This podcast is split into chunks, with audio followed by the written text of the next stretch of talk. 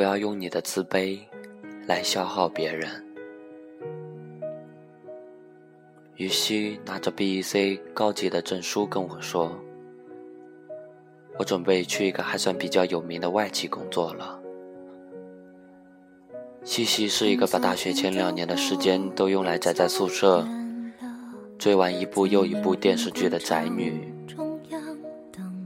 并且她认为追剧的数量代表着他在电视剧行业的成就，因此除了吃饭。睡觉和专业课，电视剧的播放几乎没有暂停过。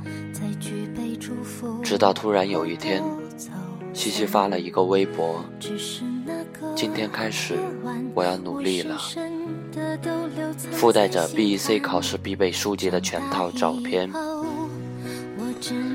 当然，我也看到了微博下面的评论：“哟，你不看电视剧了？”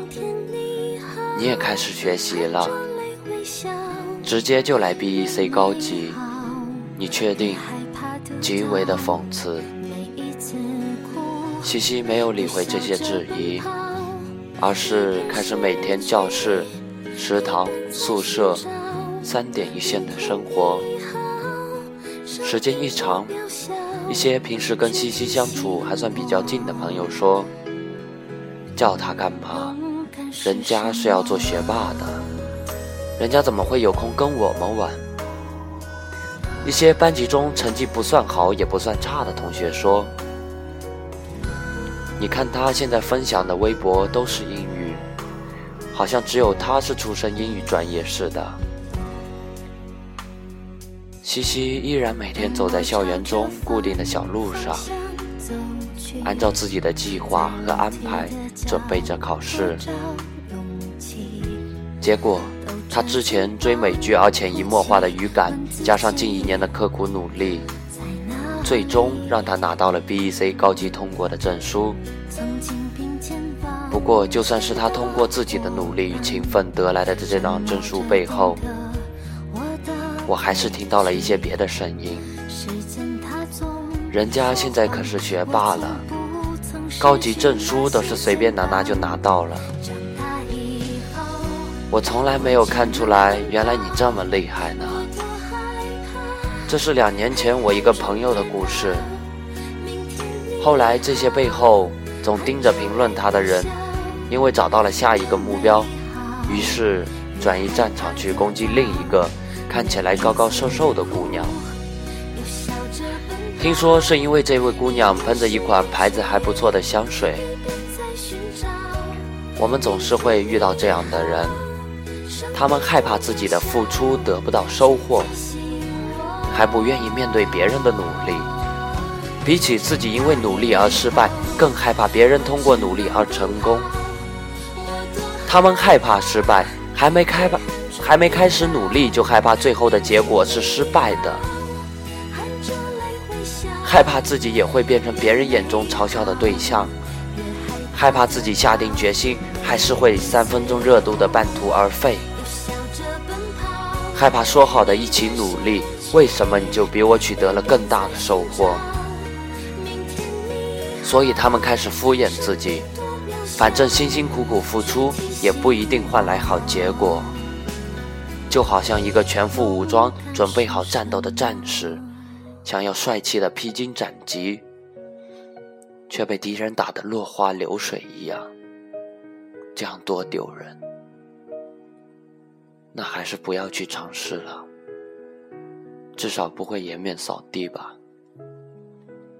终于，他们这种不敢面对、不愿意相信自己的心理，变成了不愿意相信别人的心理。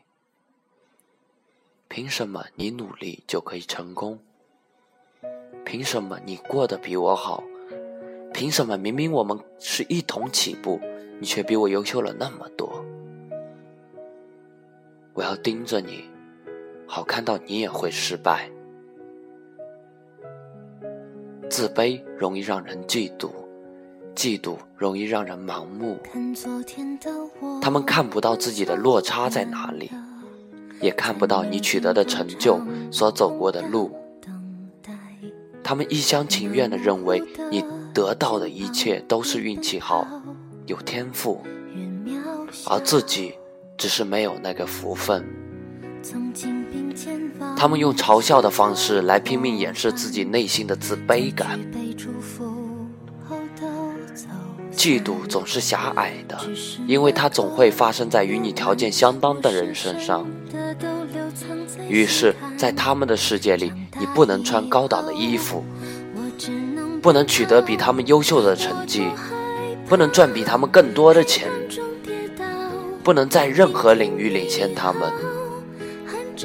其实，他们也不过是想从谈论你这件事情上获得那么一丁点的存在感而已。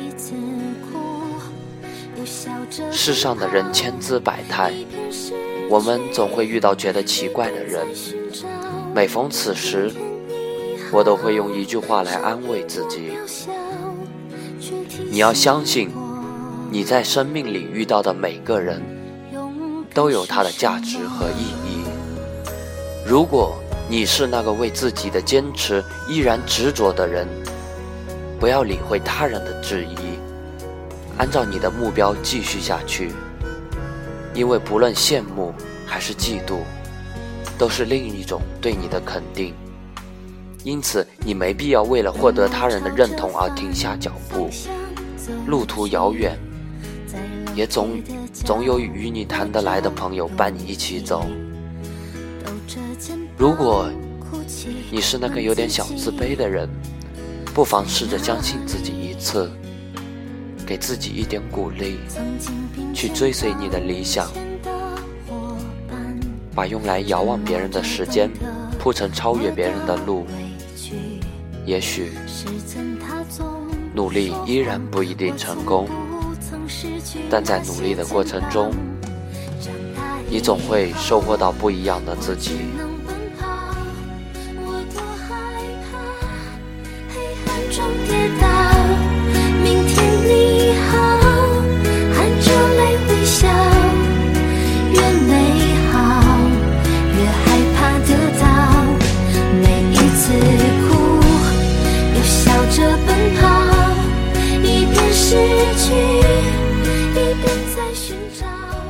这篇文章是我的好朋友柱柱写的。我希望这篇文章对大家有都有所启发。每个人都不应该有这种自卑感，更不应该去消耗别人。